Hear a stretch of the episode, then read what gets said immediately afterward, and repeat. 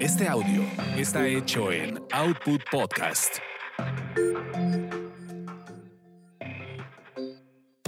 Las chicas listas revisan, planifican, emprenden y sobre todo toman buenas decisiones. Bienvenidos a Las chicas listas, un podcast de finanzas cotidianas y desarrollo laboral con Ivonne Vargas y Verónica García de León.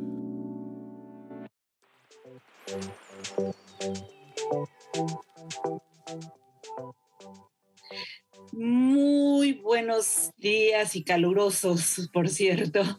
Eh, la saluda Verónica García de León y este es eh, su podcast, Chicas Listas. Y saludo a mi compañera amiga Ivonne Vargas. ¿Cómo estás, Ivonne? ¿Qué tal el calor? Verónica, muy retador, muy, muy retador. Eh, seguramente continuaremos con días así de calurosos, pero siempre les hacemos la invitación a las chicas y los chicos listos que nos escuchan que permanezcan porque eh, les traemos información relacionada con, con carrera que puede ser de mucho interés. Así que arrancamos este podcast.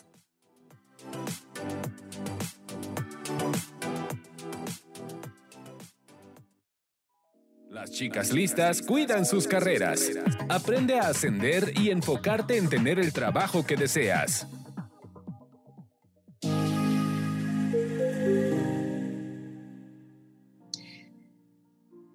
Oye, pues sí, eh, justo en estos momentos de, pues de muchas inquietudes en el, en el país en torno a cómo está la economía, quizá como eh, todo este fenómeno de la pandemia nos ha conducido a, un momento de cierta dificultad para algunos, ¿no? Tanto en el tema de trabajo, de las oportunidades que hay y del tema económico. A, muchos, eh, a muchas personas les ha surgido el interés de probar suerte en otros lados. Y no es algo reciente, ¿no? O sea, honestamente, desde mucho Estados Unidos siempre se ha visto como un mercado interesante para probar suerte. Y, em, y bueno, ahora el tratado, y desde antes eh, de, su, de su actualización, el tratado de libre comercio con Estados Unidos y con Canadá este, trae oportunidades muy concretas y específicas a través de, de formatos de visas eh, muy interesantes. Y por eso invitamos ahora a Diego Galler.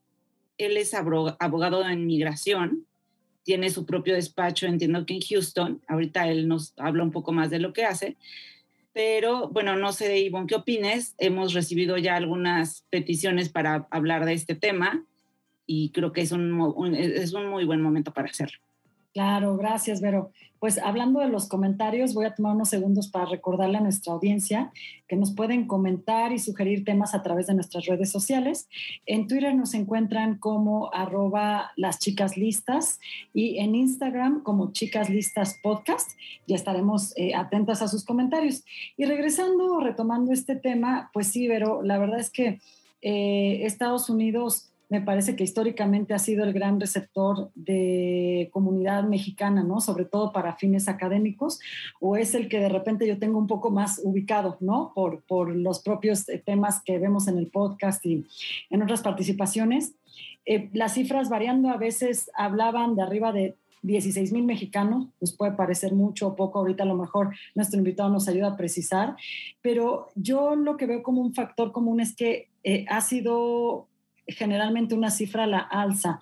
Estados Unidos se vuelve en ese eh, receptor importante de turismo eh, académico y también creo que todos hemos escuchado que puede ser un receptor para quedarte a, a, trabajar, aunque esto tiene su formato y sus complejidades y por supuesto que Diego nos comentará al respecto.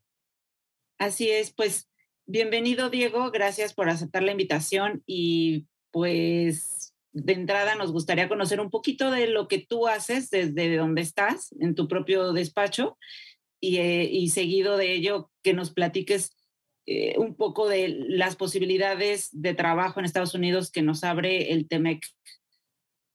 Excelente. Bueno, Verónica Ivonne, primero muchas gracias por la invitación. La verdad es que es un, placer y, un honor estar acá con ustedes y, y poder contarle un poco este, al público de ustedes de qué se trata todo esto de inmigrar a Estados Unidos. Eh, bueno, mi nombre es Diego Galler, yo tengo mi propia oficina de inmigración en Houston hace ya 11 años. Eh, estoy haciendo inmigración aquí hace 15 años y a lo que me dedico básicamente es a inmigración corporativa y básicamente esto se trata de ayudar a personas, a, empresarios, a inversionistas, a ejecutivos, artistas, deportistas, trabajadores, las personas que quieran venir a Estados Unidos, obtener una visa para llegar aquí, o a empresas que a veces necesitan traer empleados de otros países y muchos vienen de México. Entonces ayudamos a empresas americanas que quieren traer personal de afuera con sus trámites de visa y de residencia permanente. Entonces, la, la forma en que está organizado el sistema migratorio en Estados Unidos, yo siempre hablo como de tres niveles de libertad. Están primero las visas que se llaman visas de no inmigrante, que son las visas que le permiten a una persona venir a Estados Unidos por un tiempo determinado y cumplir un objetivo. Después están los procesos de residencia permanente o la Green Card, y al final, después de unos años de tener la Green Card, una persona puede optar, si quiere, por hacerse ciudadano americano. Entonces, la mayoría de las personas el, ponen su primer pie en Estados Unidos con una de estas visas de no inmigrante. ¿okay? Entonces, si quieres o si quieren ustedes, puedo comenzar a hablar de alguna de estas visas del Tratado de Libre Comercio. Sí, adelante. Bueno, entonces, hay el, Tratado de Libre Comercio entre Estados Unidos, México y Canadá permite tres tipos de visas diferentes, específicas para estos países.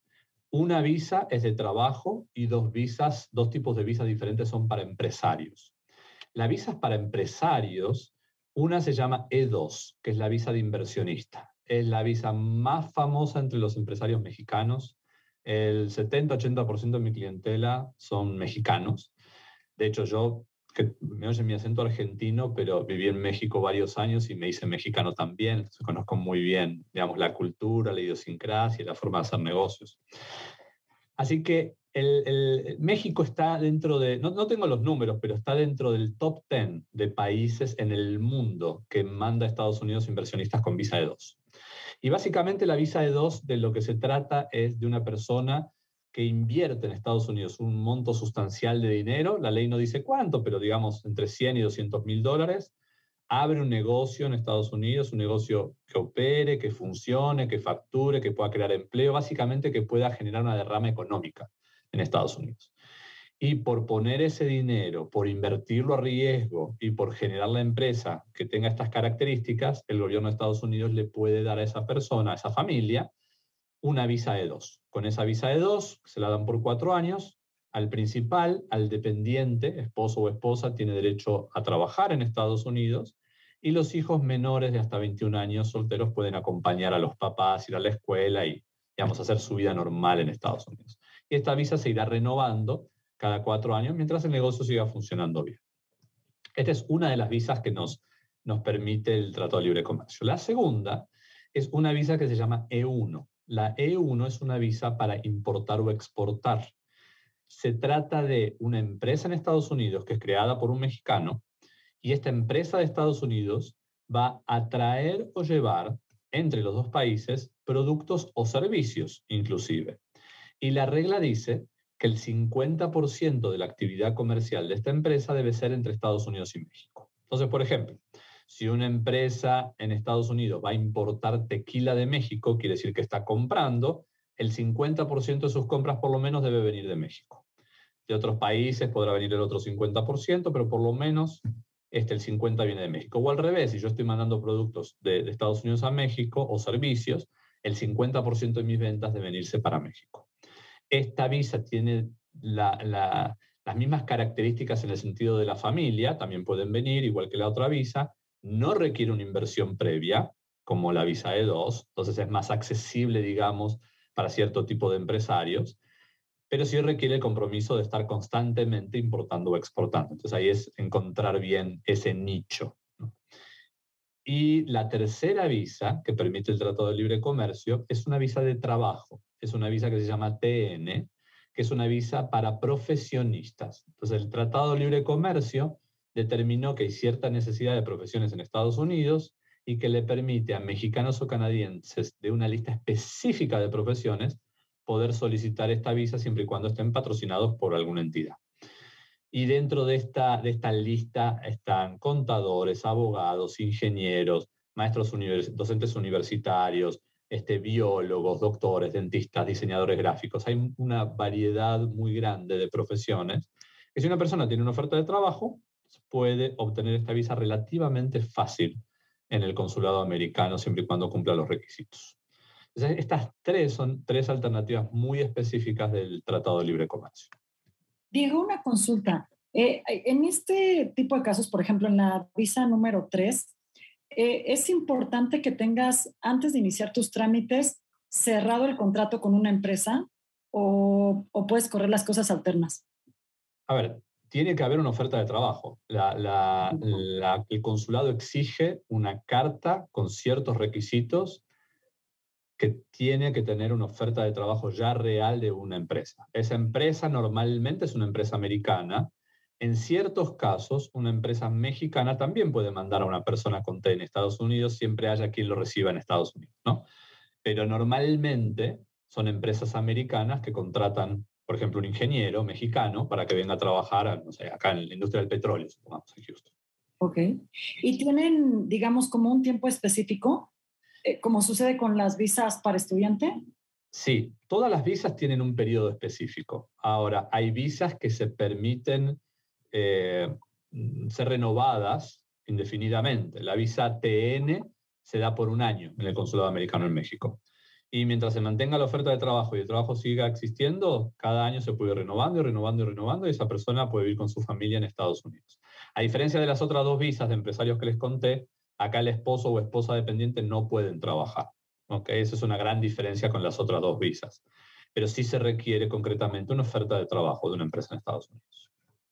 Okay. Y en el caso de las dos primeras que mencionas, E1 y E2, que entiendo que implica eh, cierta inversión de parte de la, del, mexicano, ¿De qué montos estamos hablando? Porque tengo entendido que esto tuvo una modificación y hubo un incremento en el costo para, creo que para la E1, y en el caso de E2, es que es de comercializar cosas, también sí hay, sí hay un límite de, de, cuánto es lo que se tiene que comercializar. Ese, ese cambio de montos al que te estás refiriendo es para otro tipo de proceso diferente que se llama EB5 que es un proceso para obtener la residencia permanente a través de inversión. Entonces, e, eso no tiene que ver con el Tratado de Libre Comercio, eso es ley general de Estados Unidos para todos los países, y cualquier inversionista que invierta, Trump lo subió de 500 a 900 mil dólares, después por un tiempo un juicio volvió a bajar a 500 y ahora el gobierno, el Congreso ya se puso de acuerdo y ya el monto mínimo de inversión es 800 mil dólares. Pero eso es para conseguir la Green Card y ese es un programa de empleo en donde la inversión tiene que generar 10 puestos de trabajo.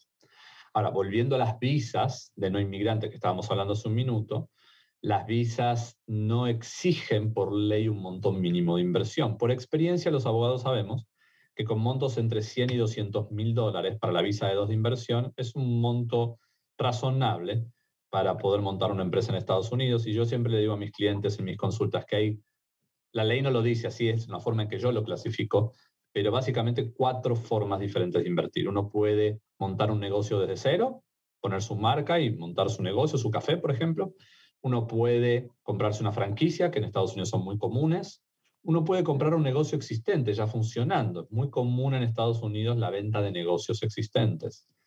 Y lo otro es puedo asociarme al 50% comprando esta cantidad de acciones de una empresa que ya esté funcionando también. Entonces, eh, si tengo un amigo que tiene una paletería en Miami y le quiero comprar el 50% de su paletería, pues bueno, yo puedo obtener la visa de inversión. O si él la vende y le compro el 100%, bueno, me hago de una empresa completamente dueño yo y puedo sacar la visa de inversionista de esa manera también. en el caso de comercializar, ay, perdón, perdón. Adelante, adelante, ah, ah, no hay una cantidad así de cuánto exportar, importar y eso. Sí, esa, esa, es la pregunta del millón. Este, y siempre nos dicen los clientes, a ver, ¿cuánto tengo que importar, exportar? ¿Cuánto tengo que facturar? Y la respuesta no está en números, sino la respuesta está en concepto. Básicamente, la ley lo que dice es que la empresa debe generar lo suficiente para que la familia pueda vivir. Entonces, supongamos que yo voy a exportar lápices y cada lápiz, o plumas, cada pluma cuesta un dólar. Las vendo a un dólar, ¿sí? Pero esa, esa pluma que yo exporto a México a un dólar, la compro en el mercado americano a 50 centavos. Quiere decir que tengo que pagar por pluma 50 centavos del costo de mi producto. De los otros 50 centavos que me quedan, voy a tener los gastos de mi empresa, alquiler, salarios, etcétera. Y supongamos que me quedan 20 centavos de ganancia. ¿Cuántas plumas tengo que vender en el año para obtener un monto razonable, una familia, no sé, supongamos entre 40 y 60 mil dólares al año que pueda vivir? Esto hay que mostrarle al gobierno una proyección financiera a cinco años. No es que el primer año tengo que ganar ese dinero, pero el gobierno tiene que ver que mi negocio tiene la capacidad de generar ese volumen. Y además, el otro requisito es que estas, estas transacciones deben ser constantes. Es decir, al gobierno no le importa ver una importación de un millón de dólares, prefiere ver 10 de 100 mil durante el año. ese ida y vuelta, ¿no? No tiene que ser de los dos lados, ¿no? Pero digamos, ese, ese, e, e, esas transacciones constantes es lo que el gobierno quiere ver para poder aprobar una EU. Una consulta. Em, eh, tal vez es una percepción errónea, pero pareciera, sobre todo en, un tiempo reciente, eh, por un tema político, que las políticas se hicieron un poquito menos inflexibles para que la gente trabajara en Estados Unidos y se hicieron más flexibles en otros lugares, como Canadá, ¿no? Pienso en ese destino. Yo te quiero preguntar si es real esta percepción, pero enfocándola mucho en cuáles son las posibilidades en términos prácticos de que un profesional consiga trabajo allá y se quede, y se quede allá. Porque estamos hablando de estas opciones de quedarte en Estados Unidos cuando tú metes dinero al país y generas un negocio. Pero para eh, una persona que intenta, por ejemplo, ir por un programa de trainee y luego buscar una opción laboral, eh, ¿cómo es esto legalmente hablando? ¿Es fácil? Bueno, a ver, tu pregunta tiene dos respuestas diferentes. Gracias. por, una parte, por una parte está qué, qué, capacidad tiene de conseguir trabajo una persona y la otra es qué tan fácil puede ser el trámite migratorio. Digamos, tiene dos formas de enfocarse. Exacto. sí. desde, desde, el punto de vista migratorio, obtener una visa TN no es complejo. Los requisitos son bastante sencillos en general. Eh, y es una visa que el consulado, aunque las visas de turista están tardándose más de un año en darnos una cita, para una visa TN en uno o dos meses podemos conseguir una cita, o sea que es bastante rápido. Y, la diferencia de gobiernos, de, los gobiernos que tuvimos acá entre el republicano, demócrata, etcétera, no, no impactó tanto en el tema de las visas TN, para nada. O sea, las visas TN han seguido para, para, para, profesionistas mexicanos, han estado muy bien, no han tenido mayor inconveniente. Claro, lo que pasó fue lo del COVID, que cerraron todos los consulados en todo el mundo, pero no necesariamente por una cuestión política de Estados Unidos o de tipo de gobierno. Ahora, la otra parte de la pregunta es qué tan fácil es conseguir trabajo en Estados Unidos. Y la respuesta que todos los abogados damos siempre a cualquier pregunta que nos hacen es depende. Este, tienen que alinearse varios planetas para conseguir trabajo ¿no? en Estados Unidos. Uno de los, una de, de las variables que tiene que alinearse es la necesidad. Es como el momento y el lugar exactos. Tiene que haber una necesidad de una empresa, esa empresa no tiene que estar pudiendo normalmente conseguir a alguien local. Esta persona de México justo viene a, a llenar el espacio que esa empresa necesita, tiene todas las cualidades que la empresa necesita. Ahora, lo que sucede muchísimo en Estados Unidos, pero muchísimo, es que una gran forma de conseguir trabajo es a través de redes, lo que acá se llama networking. Así que, digamos, uno puede aplicar por LinkedIn y en todas estas páginas que existen en Estados Unidos a trabajo, pero la mayoría de las empresas americanas tienen una pregunta filtro al principio que es, ¿necesita patrocinio para trabajar? ¿Necesita una visa? Si no tiene permiso de trabajo, no, ni aplique uno se encuentra con ese filtro muy al principio, pero si uno empieza a hacer networking, uno se mete en las cámaras de comercio, en las asociaciones profesionales, empieza a conocer gente, pues haciendo networking es la mejor forma de conseguir trabajo. Entonces, donde uno se, se hace visible, uno se muestra y muestra lo que uno tiene a una persona de carne y hueso que sea más fácil de ver y de conocer, la posibilidad de conseguir trabajo es más sencilla. Oye, Diego, y en el caso, en tu caso eh, eh, personal, en tu experiencia todos estos años, eh, ¿qué es lo que has visto que prefieren los mexicanos para para, para trabajar allá, para irse para Estados Unidos. ¿Para trabajar acá en qué sentido? ¿Cuál, a ver, explícame un poco más tu pregunta. Las visas, de las tres visas que hablas, ¿cuál es la más solicitada? Bueno, de las tres, la visa TN para trabajadores y la E2 de inversionistas son las más solicitadas.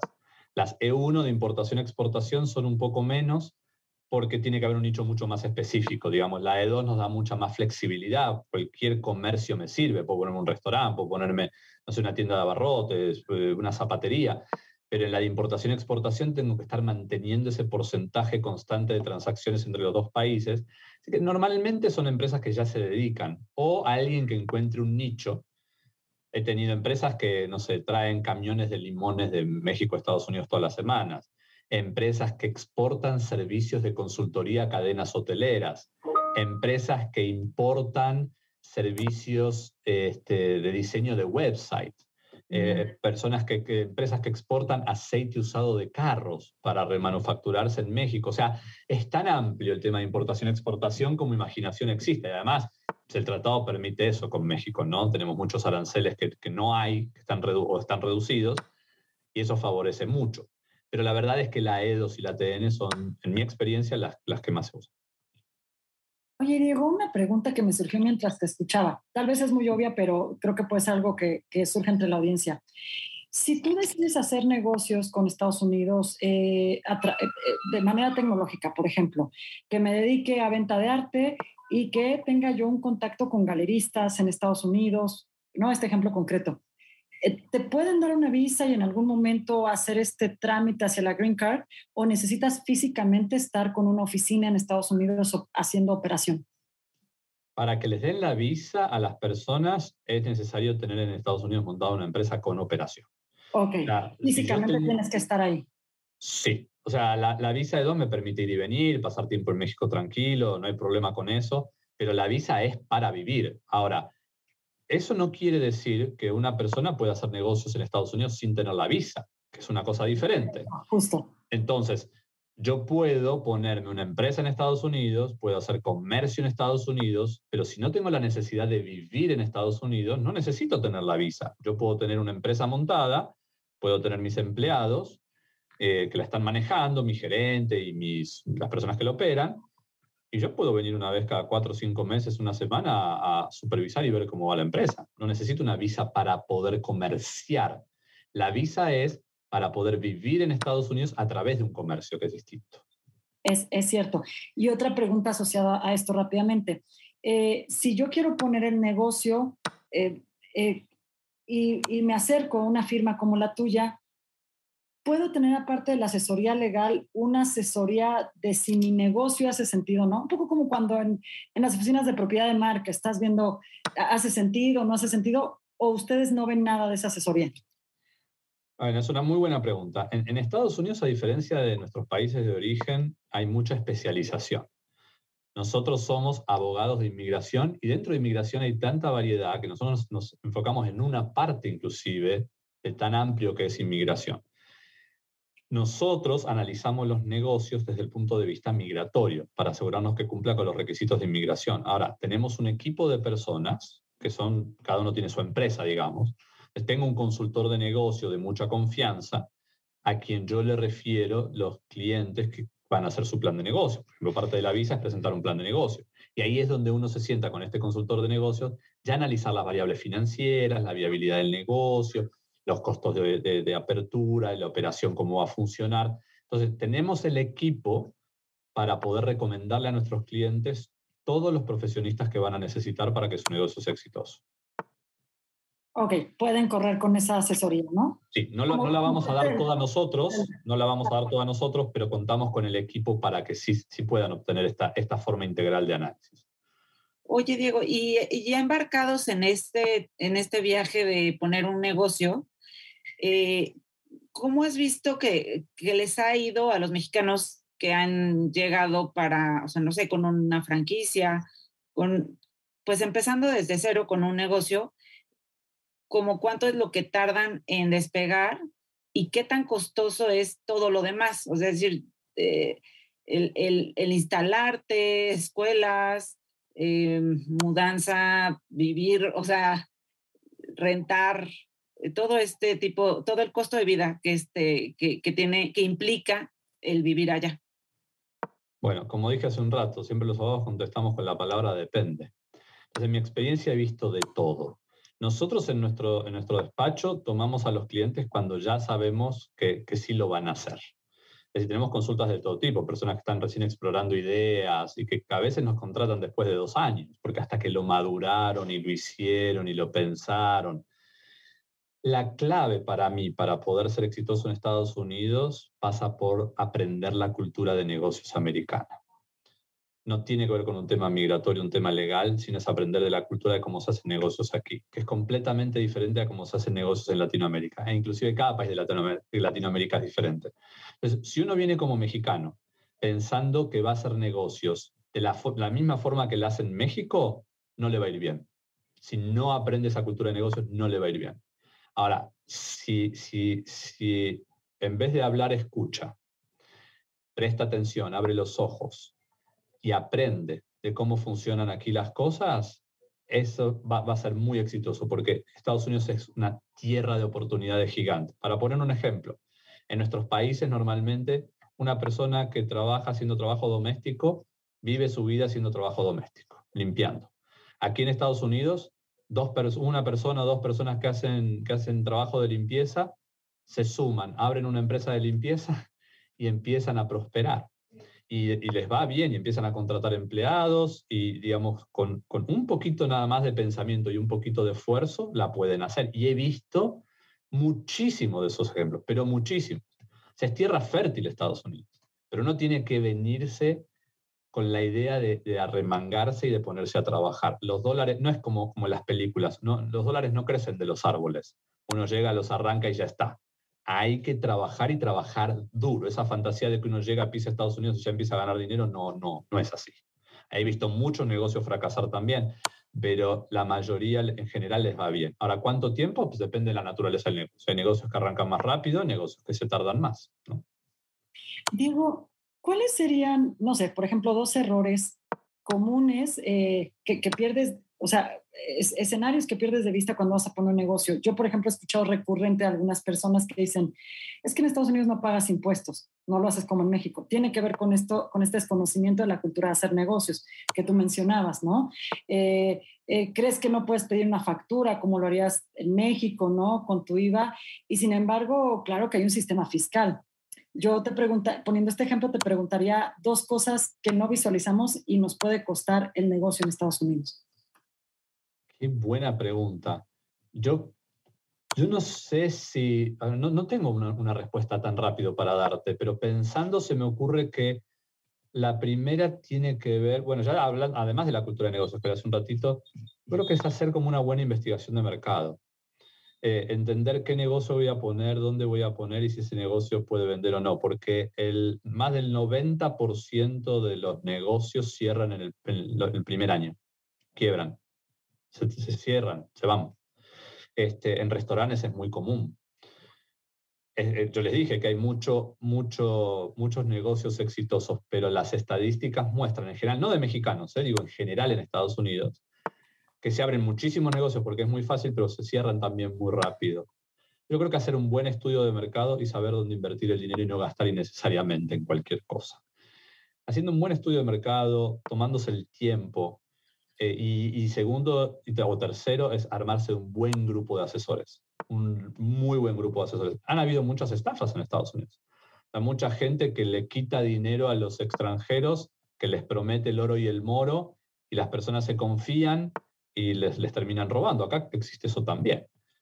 Así que hacerse de un buen equipo de asesores es fundamental, que sean honestos, que sean diligentes, que sean profesionales. Buenísimo, Diego. Oye, y de la pregunta anterior, creo que quedó pendiente ver el costo de la vida. O sea, eh, ya que uno llega con el negocio claro, y bueno, uno tiene que hacer un gasto de, para instalarse y todo ese, eh, tú, tú de alguna manera ayudas en ese proceso, ya no te corresponde. ¿Y, qué tan caro es? Digo, también será qué tan eh, cara es la zona que eliges para vivir, yo lo sé. Pero, digamos, hablando en términos eh, generales, ¿qué tan difícil es ese, ese, ese, esa etapa de instalarte? A ver, nosotros no damos asesoría, lo que se llama car relocation, que es eso que tú estás diciendo, ¿no? Sobre escuelas, casas y todo eso. Claro, tenemos, como decía antes, el equipo de profesionales. Si una persona necesita seguro, seguro de salud o necesita todas las cosas que necesita para, para reubicarse, le podemos recomendar las personas. No es difícil, la verdad es que no es difícil. Acá la clave para las familias primero es conseguir la escuela a la que quieren ir, después de ahí buscan la casa en la zona de la escuela si es pública, y, el tercero es donde van a poner el negocio. Uno, uno, empieza al revés, en Estados Unidos empieza todo por la educación. pero no, no es difícil. Yo siempre recomiendo al principio, salvo que sea una familia de mucho dinero, al principio primero rentar, venir un año, probar, ver si se adaptan, si les gusta, si no les gusta. Lo que sí les digo es que cuando vienen con chicos este, de cero, bueno, no de cero, pero digamos de, de 10, yo diría de 10 a 15 años, y pasan ya uno o dos años, ya los chicos se van a querer quedar, porque empiezan ya a hacer su vida social acá, a tener sus novios, sus amigos, etc. Y la verdad es que es un país bastante cómodo. Todo esto del confort ¿no? que se ve en la tele es real. Uno va manejando a la farmacia que le den la medicina, en el banco uno va con el auto a retirar dinero, ¿no? Uno casi ni se baja, por eso también yo creo que hay tanta obesidad en Estados Unidos. Hay mucha gente caminando, pero este, la verdad es que no, no es complejo ubicarse. Y hay ciudades que son más amigables que otras. Por ejemplo, Houston, donde estamos nosotros, la primera minoría hoy en día ya es latina. donde va uno encuentra gente hablando español. Y está cerquita a dos horas de México, ¿no? De por ejemplo. Perfecto. Oye, Diego, eh, pues un poco ya para cerrar esta charla y la invitación que se queda para que nos acompañes en otro episodio, eh, creo que una pregunta sería, eh, eh, con cuánto tiempo prepararnos para ese sueño americano. Y no lo digo de una manera eh, despectiva, ¿no? Eh, creo que la calidad de vida puede ser un atributo importante, lo que tú nos decías, una tierra fértil para hacer negocios y poderlo considerar, pero ¿cómo nos preparamos, digamos, con qué anticipación? Por supuesto, hay que prever también, por ejemplo, un costo por asesoría con una firma como la de ustedes. Y también preguntarte qué ciudad en Estados Unidos tú la ves como mucho más proactiva en esta recepción de negocios de mexicanos.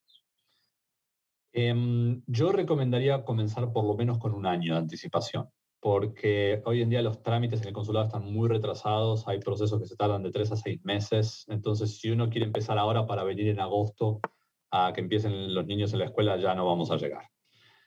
Eh, por lo menos un año yo recomendaría que empiecen y, lo más importante es educarse mucho, educarse, educarse, educarse antes de tomar la gran decisión de dar el salto. Y ciudades eh, pues la verdad es que es, depende de la oportunidad de negocio. Hay oportunidades de negocio, hay mexicanos en todo Estados Unidos. Los tres polos más fuertes son Texas, California y Chicago, ¿no? Texas, Houston es muy pujante, San Antonio y Austin son muy buenas ciudades también, y Dallas, obviamente, también es, es una gran ciudad. En California, pues, Los Ángeles, San Francisco, y hay mucha gente en San Diego, obviamente por, el, por, por, por, ser ciudad limítrofe. Y bueno, Chicago parece que han habido muchos familiares hace muchos años que se han ido y han, han, ido llevando a sus amigos y a sus familias hasta el norte, hace mucho frío, mucho más difícil adaptarse, pero es un gran polo. Las grandes ciudades ofrecen muchas alternativas, las pequeñas ciudades ofrecen un, mundo más cercano de persona a persona, ¿no? Más, como más personalizado y ciertas oportunidades de negocio que pueden ser interesantes en ciudades chicas también.